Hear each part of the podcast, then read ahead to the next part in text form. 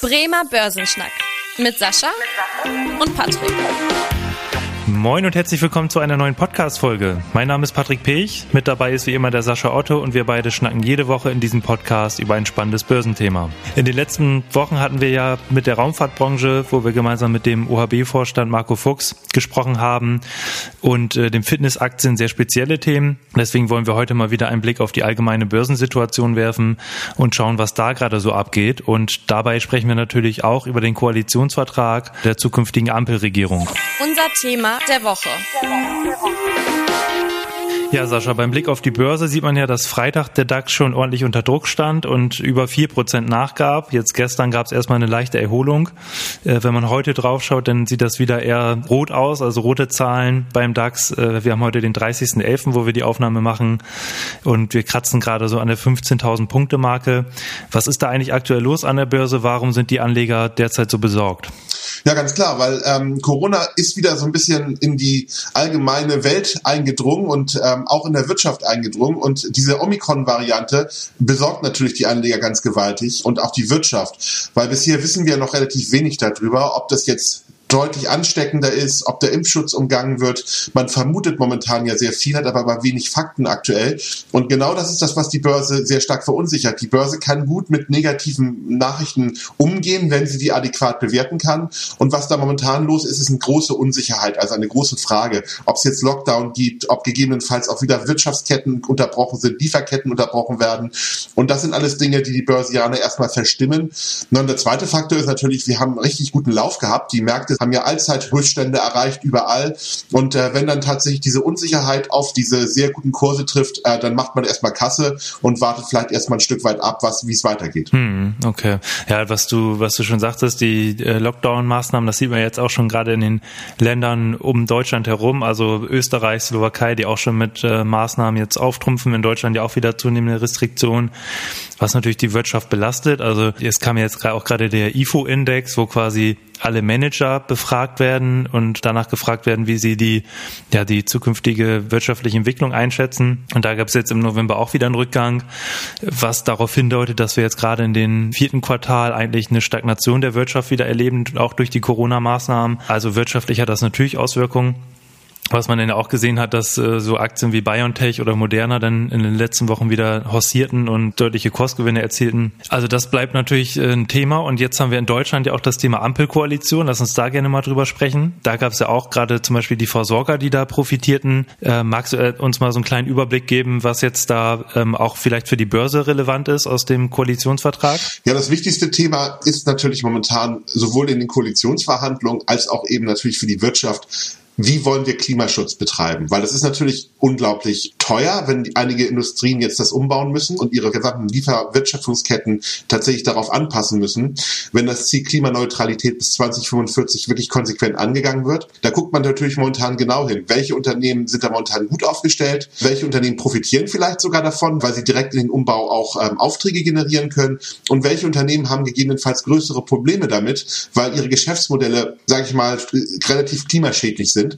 Deswegen, das ist momentan ein großes Thema dabei. Also wenn man genau zusammenfasst, ist es ja so, ähm, Ziel soll ja sein, 2045 Klimaneutralität hinzubekommen.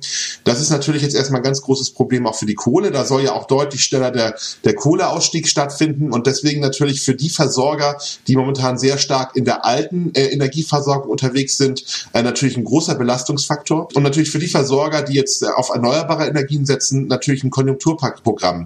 Dann sollen natürlich diese ganzen Klimainvestitionen Investitionen steuerlich abzugsfähig sein. Also auch da bieten sich eine ganze Menge Möglichkeiten, auch für Investitionsprogramme ganz klar dabei. Also das sind natürlich auch so Punkte dabei.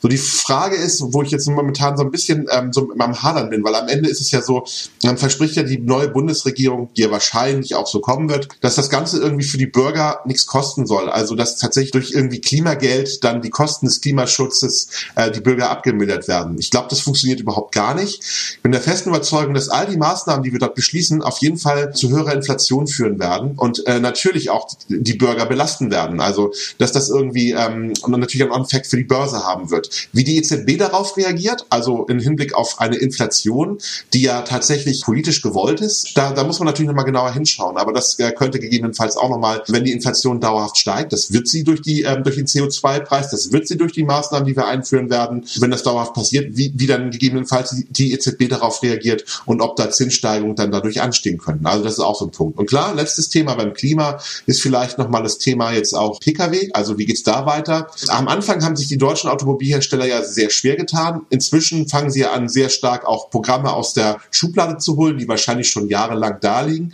Aber ähm, scheinbar ähm, können die doch besser damit umgehen, als man gedacht hat. Also ich denke auch ein Stück weit, dass dieses Ziel bis 2030 15 Millionen voll elektrische PKWs relativ realistisch ist hier in Deutschland, gerade auch mit den Fördermaßnahmen, die man da macht und dass die deutschen Automobilhersteller da sicherlich auch ein großes Stück vom Kuchen sich abschneiden können. Also auch da sollte, sollte die Börse jetzt erstmal nicht so negativ drauf reagieren. Aber vielleicht, Patrick, magst du mal ein neues, noch ein anderes Thema rauswählen, wo du sagst, äh, dass du, wie du das bewertest so. Ich meine, ich habe jetzt Klima sehr viel gesagt. Vielleicht sagst du noch mal ein anderes Thema, wo ja auch momentan die Ampelkoalition momentan darüber diskutiert. Ja, gerne. Also erstmal, ähm, das waren ja äh, erstmal schon viele Infos, die du dir zum Thema Klima gegeben hast. Da vielleicht noch eine Ergänzung, weil du ja sagtest, dass die Inflation dadurch nochmal anheizt. Das ist ja natürlich auch ein Thema, die Inflation aktuell. Da können wir vielleicht gleich nochmal drauf eingehen.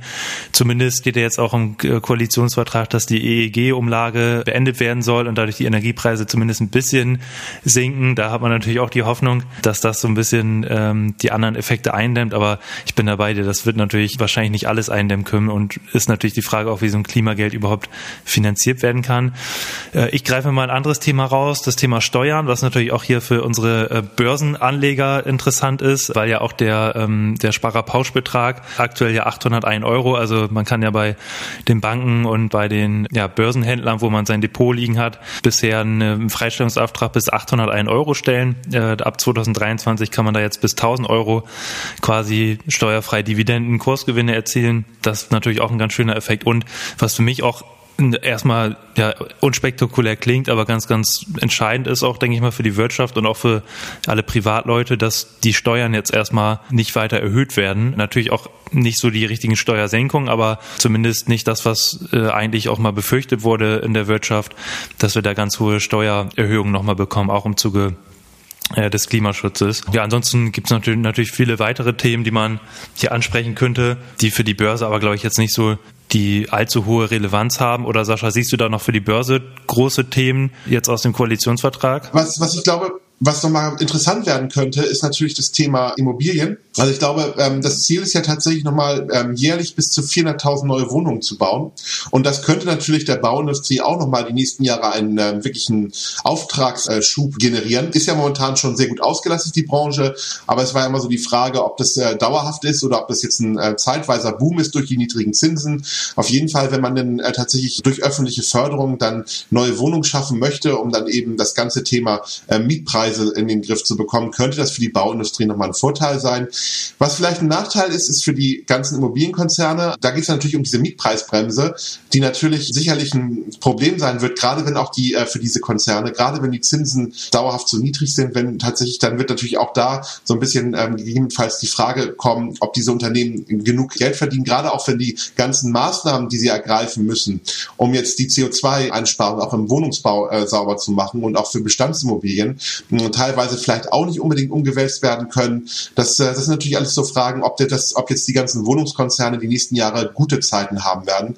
Also ich würde die These aufstellen, dass das aktuelle Programm grundsätzlich gut für den Bau ist, aber eigentlich eher schlecht für die Immobilienverwaltungsfirmen, die jetzt tatsächlich äh, viele Immobilien im Bestand haben. Das wäre so eine These einfach dabei. Und ähm, ja, vielleicht noch ein letztes Thema, was vielleicht auch nicht so ganz unwichtig ist zum Thema Gesundheit. So richtig klar ist es noch nicht, aber man hat sich, man hat es auf jeden Fall im Koalitionsvertrag nicht genannt. Das ist das Thema, dass dass die private Krankenversicherung erstmal beibehalten werden soll. Also das ist jetzt nicht explizit genannt, aber die Bürgerversicherung ist auch nicht genannt worden. Also ich interpretiere das erstmal so, dass tatsächlich die private Krankenversicherung weiter bestehen bleibt. Das ist insoweit für die Börse relevant, weil natürlich die großen Versicherungskonzerne eigentlich alle auch private Krankenversicherung anbieten und das für einige Konzerne nicht ein, ein relativ lukratives Geschäft ist. Wenn dieser ganze Bereich jetzt, ähm, ich sag mal, in, in staatliche Hand fallen würde, müsste man sich mal genauer anschauen, welcher Versicherer hat da vielleicht das ein oder andere Problem damit und macht deswegen in den nächsten Jahren weniger Gewinne. Also da, das Thema ist weg und deswegen haben die Versicherer da sicherlich so ein bisschen aufgeatmet, dass, ähm, dass sie weiterhin auch private Krankenversicherungen verkaufen können.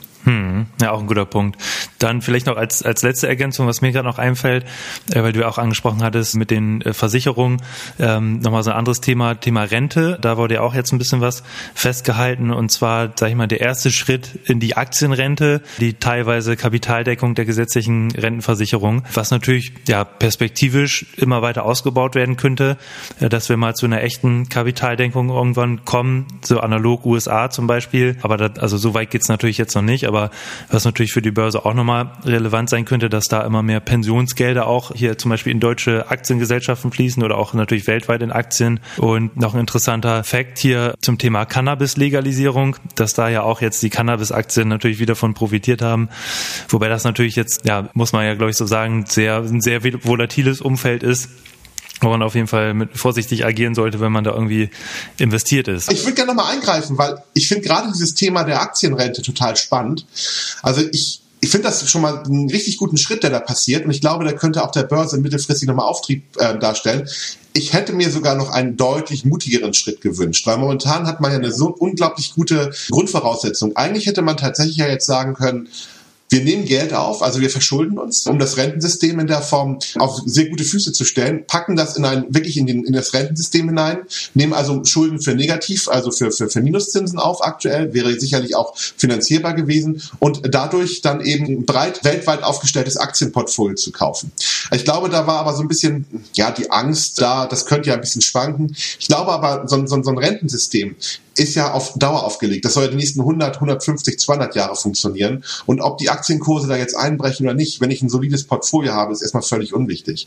Und solange man dann tatsächlich auch ein paar schöne Dividendentitel in so ein System reingekauft hat, ähm, hat man da sicherlich überhaupt kein Risiko, was das betrifft. Also ich bin ein sehr großer Fan von diesem Thema kapitalgedeckte Rentenversicherung. Viele Staaten, die das gemacht haben, haben da sehr, sehr gute Erfahrungen mitgemacht. Ich meine, es gibt ja auch staatliche Institutionen, hatten wir ja auch schon mal gehabt, wie die Schweizer Notenbank, die auch recht viel Geld in, im Aktienmarkt investiert. Die Japaner investieren sehr viel Geld auch aus staatlichen Mitteln in den Aktienmarkt. Oder die Norweger. Die Norweger mit ihren Staatsfonds, genau. Also auch da, ich glaube, das wäre auch für Deutschland ein unglaublich gutes ähm, Modell, was Wohlstand dauerhaft schaffen würde und auch unsere Renten stabilisieren würde. Ich freue mich, dass der erste Schritt so ein bisschen gekommen wird. Sollte auch für die Kapitalmärkte mittelfristig gut sein, aber man könnte da noch ein bisschen mehr machen. Sascha, du solltest Politiker werden. Das hast du überzeugend dargestellt.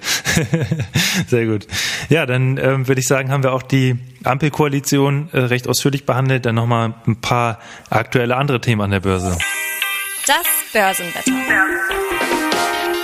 Ja, Sascha, wir haben ja auch über das Thema Inflation eben schon gesprochen, auch im Zuge der Klimaschutzmaßnahmen, die natürlich auch dazu führen, dass Preise steigen und durch die CO2-Abgabe und so weiter.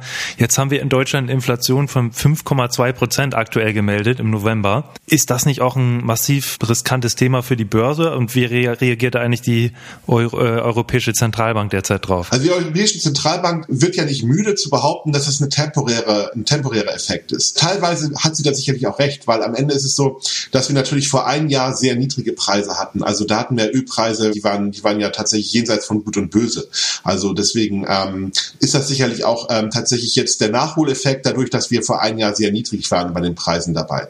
Ich glaube aber trotzdem, dass die Inflation, dass das nicht alles erklärt und dass wir dauerhaft erhöhte Inflation haben. Und ich hatte ja auch schon gesagt, ich glaube, die EZB möchte momentan um jeden Preis die Zinsen niedrig halten und ähm, ist deswegen auch momentan bereit, ich sag mal sehr fantasievoll die aktuelle Inflationsrate zu interpretieren, um das mal diplomatisch zu formulieren. Ich würde aber tatsächlich davon ausgehen, dass wir auch aufgrund der Maßnahmen in Europa, auch aufgrund der, der, der Knappheit, die auch im nächsten Jahr noch anhalten wird, gerade bei der Chipindustrie ähm, und gerade auch natürlich vielleicht auch, wenn sich das nächste Jahr die Wirtschaft ganz gut erholt, dass die Inflationsrate tatsächlich weiter ansteigen wird und auch weiter auf dem hohen Niveau bleibt. Die 5,2 ist sicherlich ein Ausreißer, da werden wir sicherlich auch ein Stück weit zurückkommen, aber dass wir wieder, dass wir auf die zwei rutschen die nächsten Monate, halte ich für ausgeschlossen. Ja, das ist ja ähm, auch, äh, was du sagst mit dem Chipmangel, da hat man jetzt auch wieder gesehen, dass ähm, auch in der Automobilproduktion, dass da enorm hohe Aufträge da sind, aber einfach ja, mit, man mit der Produktion nicht nachkommt und dadurch die Neuzulassungen ja auch wieder zurückgegangen sind in den letzten Monaten, weil da einfach die Chips fehlen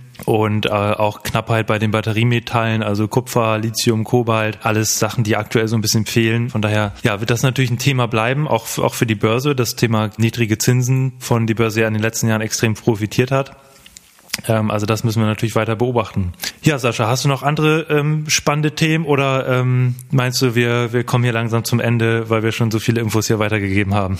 also spannende Themen haben wir natürlich immer so ein bisschen, aber ich glaube, das sind so die Dinge, die die Börse momentan äh, stark bewegen. Vielleicht noch letzte Anekdote, vielleicht zu meiner Lieblingssache, den Bitcoin, da hatten wir lange nichts zu gesagt. Also inzwischen haben ja immer mehr Regierungen dem Bitcoin auch den Kampf angesagt. Also zum einen äh, die Inder, die ja jetzt tatsächlich auch den Bitcoin ganz massiv verbieten und äh, das tatsächlich schon kriminalisieren, was dort passiert.